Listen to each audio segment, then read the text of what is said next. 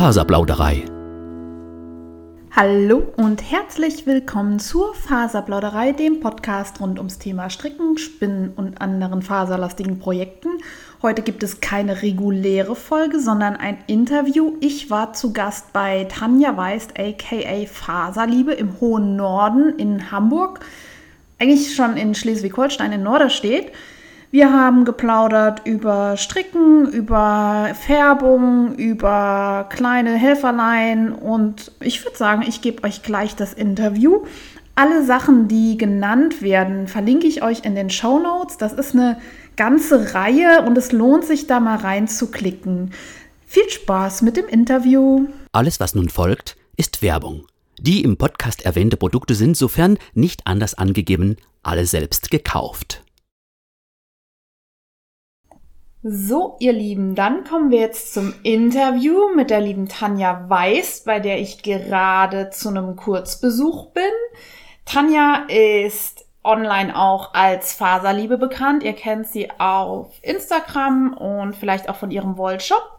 Tanja, stell dich doch mal kurz vor. Ja, hallo. Ähm, ja, ich komme aus Norderstedt, ähm, lebe hier mit meinen zwei Hunden Luna und Benji und bin seit dem 1.1. diesen Jahres mit meinem Online-Shop online gegangen, war vorher schon viel bei Instagram unterwegs, aber nur mit meinen gestrickten ähm, Projekten. Und genau, jetzt habe ich meinen Online-Shop eröffnet und bin gespannt, was passiert. Für deinen Online-Shop färbst du selber. Was hat dich denn dazu inspiriert zu sagen, so, ich kaufe mir jetzt Wolle und mache da selber Farbe drauf und verkaufe das auch an Leute.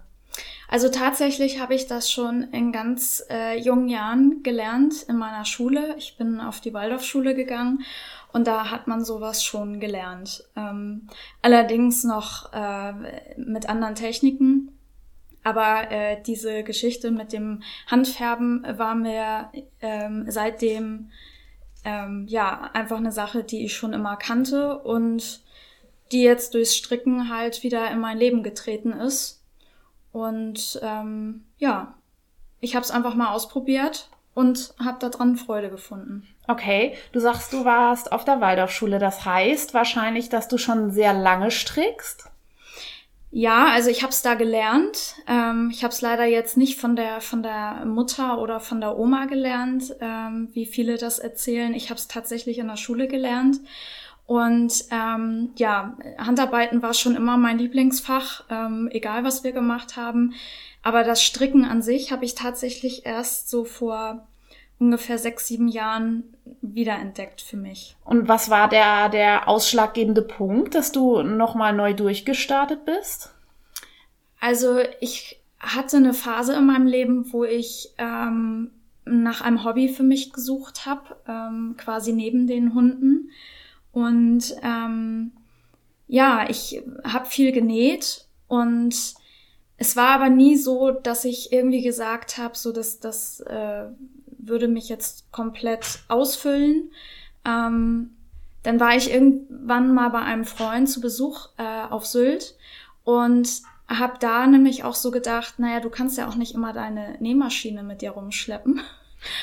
Deutlicher Vorteil vom Stricken, sag ich nur. Genau, und habe mir dort äh, in Westerland in einem Handarbeitsgeschäft das erste Mal seit langem wieder ein paar Stricknadeln gekauft und ja, ganz einfache ähm, Schurwolle war das damals und habe einfach mal drauf losgestrickt. Und da habe ich relativ schnell gemerkt, dass das mein Ding ist.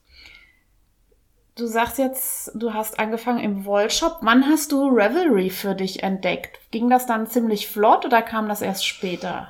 Also das war tatsächlich eine Sache, ähm, als ich dann einfach gemerkt habe, dass das Stricken wirklich was ist, ähm, worauf ich richtig Lust habe, habe ich natürlich erstmal geschaut, was gibt es hier so für Wollgeschäfte in Hamburg und bin relativ schnell im Mailis gelandet.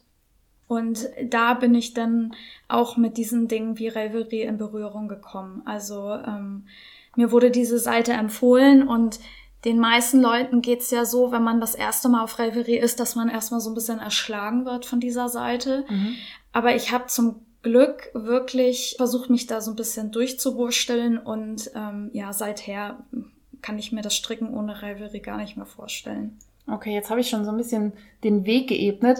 Ich wollte dich fragen, was inspiriert dich dann zum Stricken? Das kannst du natürlich sagen Revelry, aber da gibt es bestimmt auch noch andere Auslöser.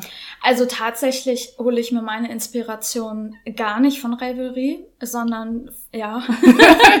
Für die Hörer, ich habe gerade ein ganz äh, erstauntes Gesicht gezogen. ja, also tatsächlich ähm, eigentlich fast ausschließlich über Instagram. Ah ja, Gibt es da Lieblingsaccounts, wo du sagst, dem muss man auf jeden Fall folgen? Ja, also die Leute, die mich kennen, die werden jetzt wahrscheinlich schmunzeln, weil genau die wissen, dass ich äh, in der letzten Zeit vermehrt die Projekte von Andrea Mori äh, gestrickt habe. Und ähm, ja, ich finde einfach, dass sie ganz tolle Designs macht, ähm, die mich immer wieder ansprechen. Wobei ich jetzt so in der letzten Zeit auch drüber nachgedacht habe, mal wieder von anderen Designern was zu stricken, weil es doch einfach eine mega äh, Vielfalt in der Strickwelt gibt und ähm, ja, jeder tolle, tolle Designs rausbringt und ja, ich mich da einfach auch mal wieder so in andere, in andere Bereiche zurückfinden möchte. Genau, und ähm, tatsächlich habe ich dann auch irgendwie die Idee gehabt, mal was eigenes zu machen. Und äh, habe dann mich einfach mal hingesetzt und ein bisschen gebastelt. Da darf ich den Hörern vielleicht schon sagen, ich, ich sitze hier im Wohnzimmer von Faserliebe und ich sehe schon, was hier auf der Ankleidepuppe hängt. Äh, ich verrate mal so viel, es ist ein Tuch. Und äh, kannst du uns ein bisschen was dazu erzählen? Das ist jetzt dein erstes eigenes Design, was äh, demnächst viral über Revelry und weltweit gehen wird, natürlich. Natürlich. was für eine Frage. Nein, also ich bin da sehr realistisch. Ähm, ich bin ein kleiner, kleiner Stern am Himmel. Aber ich hoffe natürlich, dass ich äh, viele Leute damit ansprechen werde. Also es handelt sich äh, um ein Dreieckstuch mit verschiedenen Segmenten. Ich finde es immer toll, wenn man in einem Projekt ähm, verschiedene Muster hat, damit es halt einfach nicht langweilig wird. Und daher habe ich mir überlegt, ein Tuch zu designen, das äh, verschiedene Muster enthält. Ja, erstmal damit es nicht langweilig wird und man halt auch einfach ein bisschen was zum Gucken hat. Ich habe dann einfach mal so mit den Mustern, die mir in der letzten Zeit häufiger aufgefallen sind und die mir sehr gut gefallen, ähm, mal so ein bisschen rumgespielt. Und ähm, das, was du jetzt hier auf der Puppe siehst, ist jetzt quasi erstmal nur der Prototyp. Und ähm, jetzt bin ich gerade dabei, nach meiner äh, geschriebenen Anleitung das Tuch einmal runterzustricken und das wird jetzt wahrscheinlich nächste, spätestens übernächste Woche dann an die Teststricker gehen. Zumindest die Anleitung. Da ich nämlich gerade auf meinen Lieferanten warte, beziehungsweise auf eine Nachricht von ihm, da ich dieses Tuch in einer besonderen ähm, Garnqualität rausbringen möchte. Und zwar wird das eine Rhinoline-Qualität sein. Im Moment ist sie leider noch nicht lieferbar. Das wird sich jetzt noch mal so um zwei, drei Wochen verzögern. Und sobald es da ist, wird das sofort in die Färbetöpfe geschmissen und geht dann erstmal an die Teststricker raus. Wenn dann die Anleitung rauskommt, dann wird es dieses Garn auch bei mir im Online-Shop geben. Du sagst jetzt Merino-Leinenmischung. Warum gerade das? Was hat dich da so gecatcht? Also ich habe einfach mal nach Qualitäten geguckt, die jetzt aber hier in Deutschland noch nicht so verbreitet sind und habe mich da auch sehr von der Steffi vom Frickelcast inspirieren lassen. Und ja, bin dann irgendwann über eine Freundin an diesen Lieferanten gekommen, bei dem ich halt jetzt dieses Garn gefunden habe und ja, ich einfach Leinen total spannend finde, gerade für den Sommer. Bei dem Tuch dachte ich mir, da das halt auch relativ groß ist, äh, dass es vielleicht ganz nett ist, wenn das jetzt nicht nur komplett aus Merino ist, weil das ja dann auch sehr warm wird, gerade so in der, in der äh, jetzigen Zeit, wo es halt doch äh, etwas wärmer ist draußen. Und ja, das Merino äh, bzw. das Lein macht das Ganze dann etwas, ja, wie soll ich sagen, macht das Ganze etwas kühler. Mhm. Ich habe schon eine kleine Maschenprobe gesehen. Eine Maschenprobe hast du schon bekommen. Das Leinen nimmt die Farbe jetzt nicht in der Art und Weise auf, wie es Merino-Fasern tut. Dadurch entsteht so ein Melange-Effekt, würde ich fast sagen. Ne? Genau. Das ist sehr lebhaft, das ist ganz spannend. Äh, wenn ich darf, mache ich davon ein Foto und verlinke euch das in den Show Notes. Ich habe auch eben schon mal nachgefragt, sobald der Prototyp endgültig fertig ist, äh, das wird Ende nächster Woche sein, spätestens, denke ich. Ende ne? dieser Woche sogar Oha. schon. Mhm. Ja, Tanja strickt wesentlich schneller, als ich das tue. Dann bekommen wir dazu auch Fotos, die werde ich euch auch verlinken. Ja, jetzt hast du schon von außergewöhnlichen Qualitäten gesprochen. Gibt es eine Lieblingsfärbung, wo du sagst, "Mm, die Farbkombo, die geht immer, das liebe ich und das findet ihr auch in meinem Shop? Oder vielleicht auch Sachen, wo du sagst, "Mm, das ist nicht so meine Welt, dazu gibt es äh, Färberinnen, wo ihr eher was findet? Also ich denke, bei mir ist es tatsächlich die Laienfärbung, die es bei mir am Shop gibt. Das ist halt dieses ganz dunkle Senfgelb. Das ist halt eine Farbe, die für mich eigentlich immer geht. Egal ob in äh, Tüchern oder in Pullovern, Jacken. Das ist eine Farbe, ähm, die man bei mir immer wieder sehen wird. Allerdings hatten wir ja nun jetzt vorgestern unsere Färbesession hier und da haben wir ja auch eine Färbung kreiert, die mir gar nicht mehr aus dem Kopf geht, die ich einfach super, super schön finde.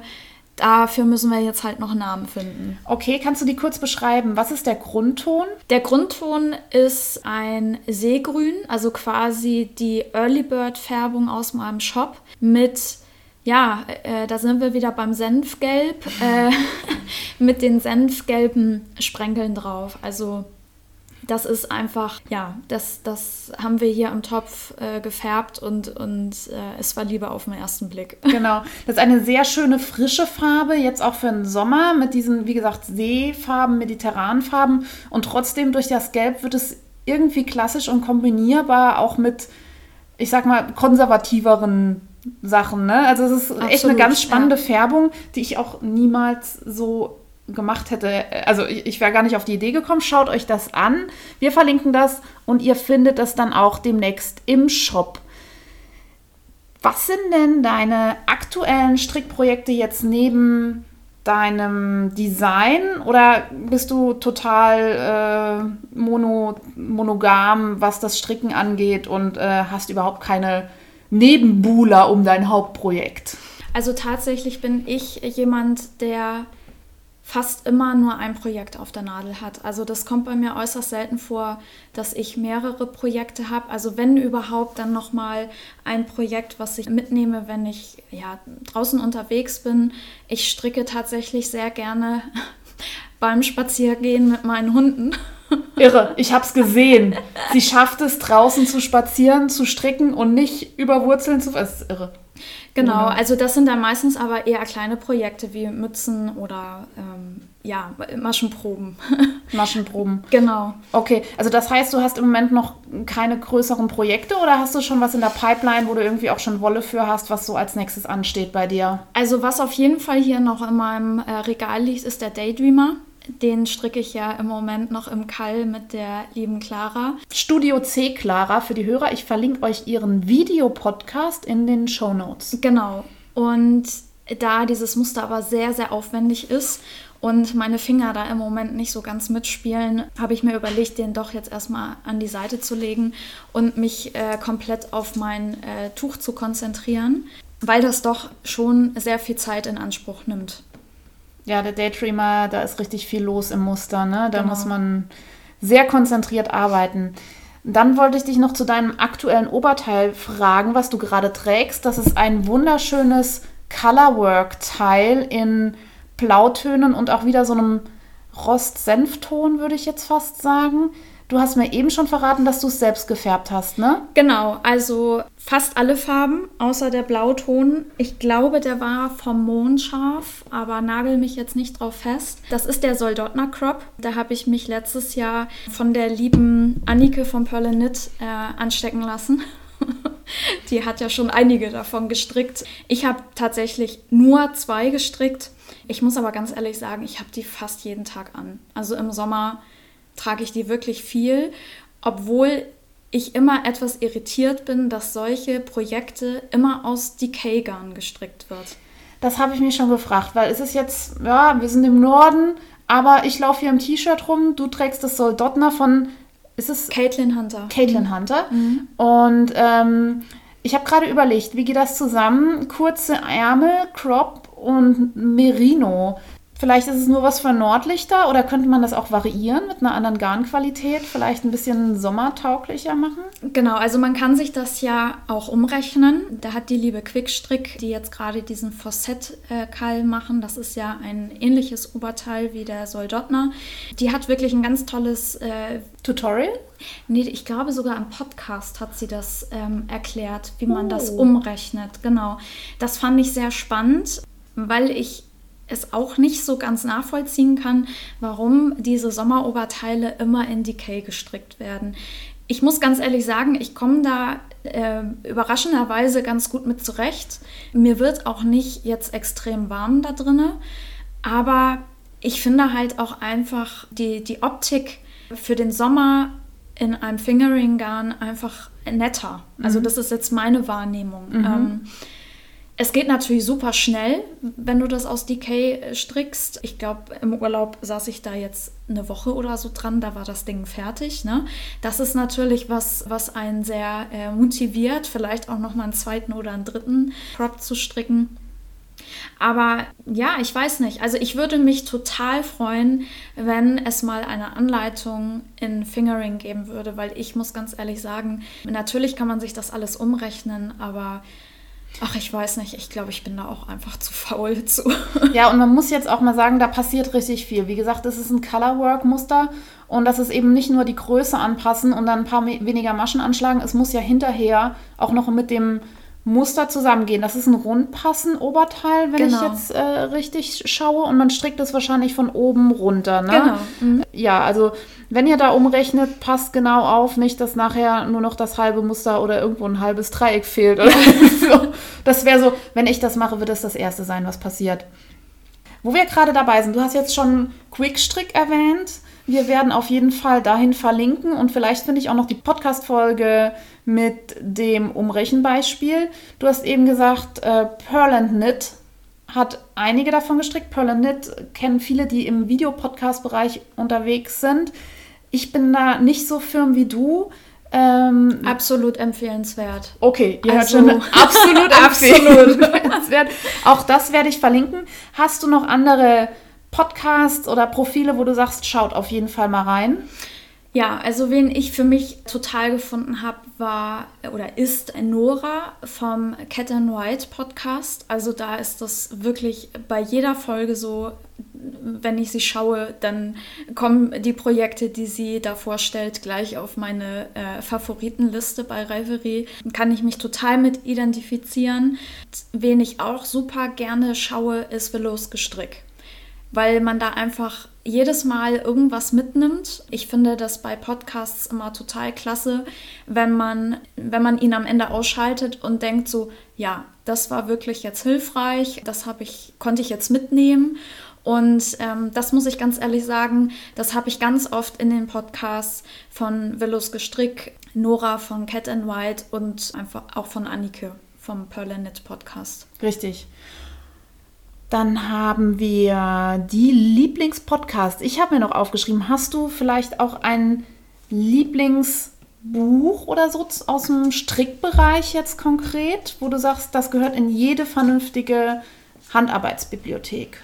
Das ist jetzt eine gute Frage. Also ich gucke natürlich im Moment viel nach Büchern mit Mustersätzen, um einfach mich noch mehr inspirieren zu lassen, vielleicht für weitere Designs.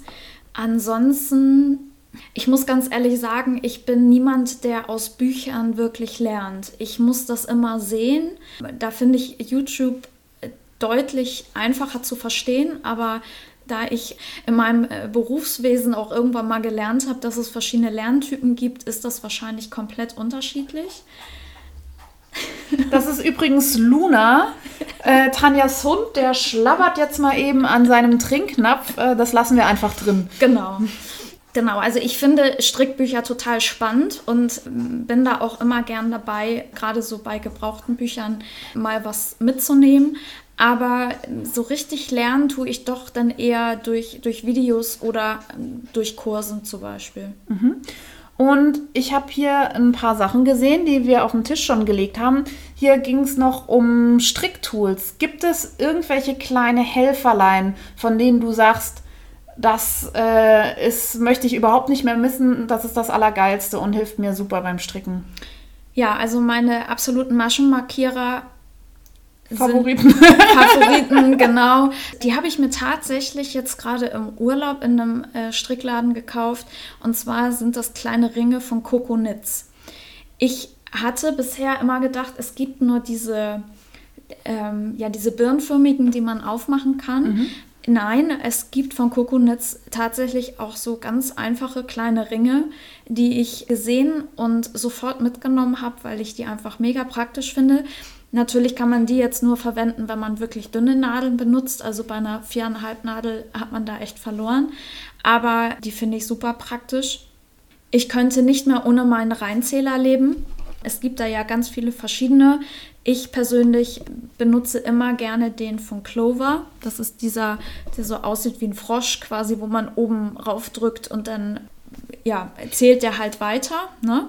wenn ich den online finde, verlinke ich euch das auch. Das äh, sieht total spannend aus. Ich habe den noch nicht gesehen. Das ist eigentlich sowas, wo man wahrscheinlich einfach dran vorbeigehen würde, weil der jetzt nicht so total, ja, wie man das so kennt, ne? Hat nicht so das Design von Coconits und ist nicht so ja, hipstermäßig, aber es scheint wohl für dich der praktischste zu sein, ne? Ja, absolut. Ich finde einfach beim Reinzähler kommt es wirklich darauf an, dass man nicht zu viel aus der Hand legen muss. Also für mich wäre jetzt kein Reinzähler was, wo ich dran drehen muss oder so.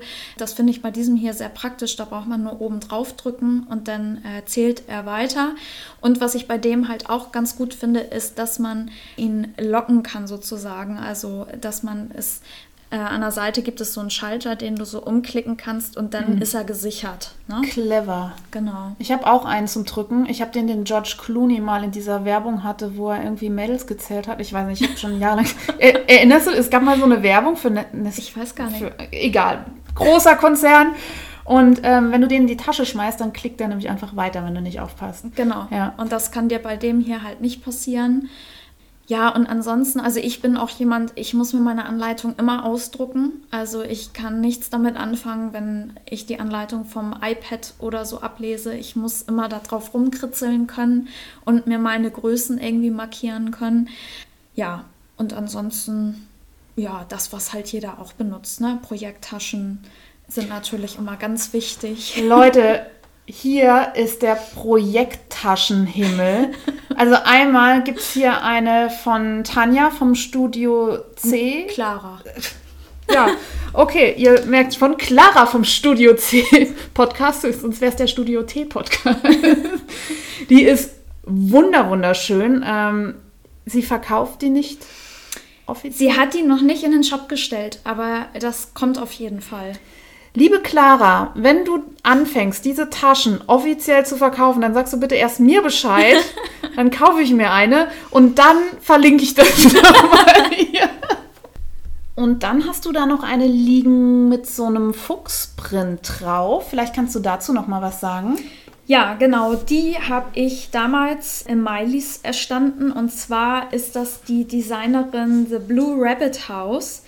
Die sind relativ einfach. Also das sind wirklich äh, ganz einfache Projekttaschen, die du oben mit einem Band einfach zuziehst. Da sind auch keine Taschen von innen oder so noch mit drin. Das ist wirklich eine ganz, ganz einfache.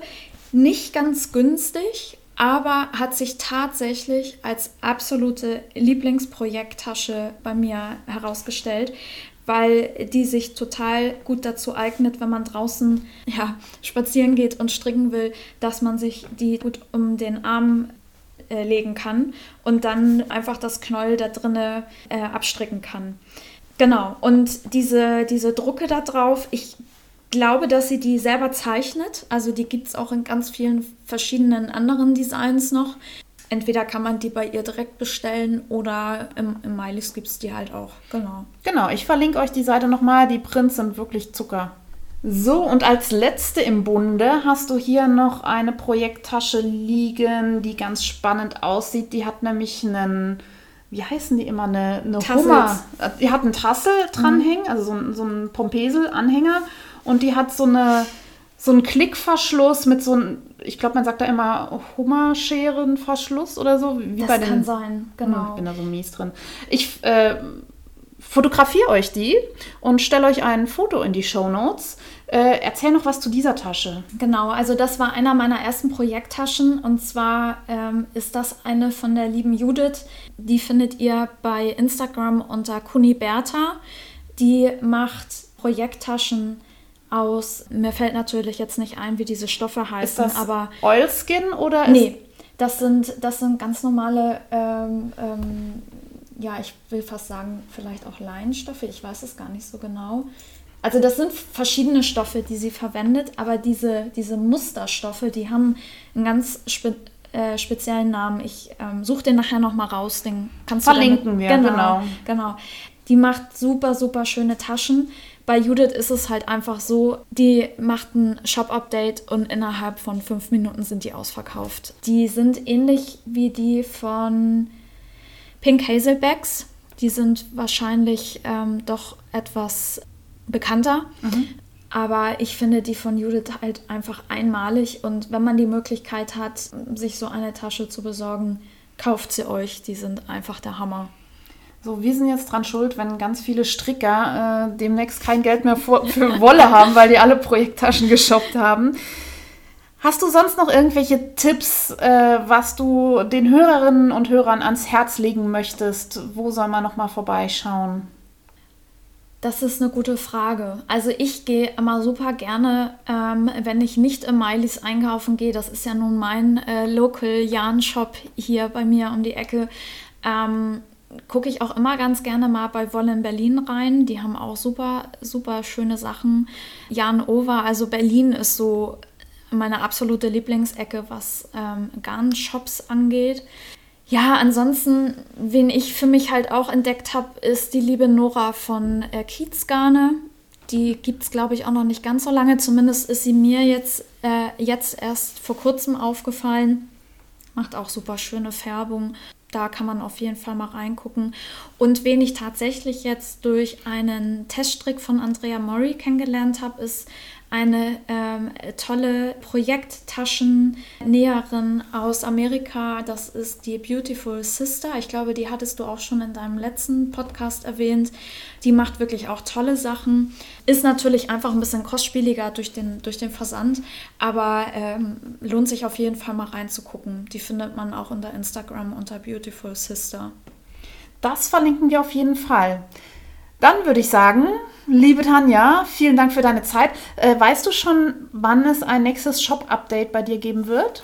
Es wird tatsächlich jetzt Ende dieser Woche ein Shop-Update zum Thema Sockengarne geben. Ich habe jetzt meine alten Sockenwollqualität aus dem Shop geschmissen sozusagen. Da gibt es jetzt noch die letzten Reste und habe mich jetzt auf eine Two-Ply Merino-Nylon-Mischung bin ich jetzt umgeswitcht, die mir deutlich besser gefällt, die auch deutlich weicher ist. Also die kann man auch super gut für Kleidung oder ähm, Tücher benutzen. Da habe ich jetzt eine neue Farbpalette. Da wird man jetzt diese Woche auch auf jeden Fall nochmal so eine, so eine Idee von kriegen bei Instagram. Und spätestens Ende der Woche, Anfang nächster Woche ähm, wird das Shop-Update dann kommen. Mhm. Für die nicht-englischsprachigen will ich nochmal sagen, Two-Ply, das heißt, dass das Garn zweifach gezwirnt ist. Also das hat genau. so einen leichten Perleffekt dadurch, würde ich sagen. Ne? Das ist sehr shiny. Das fühlt sich wirklich kuschelig an, kann man auch für ein Tuch verwenden, piekt nicht, kratzt nicht. Schaut da mal vorbei. Dann würde ich sagen, Dankeschön und wir hören uns vielleicht beim nächsten Besuch in Hamburg oder bei uns in Saarbrücken wieder. Vielen Dank. Ja, ciao.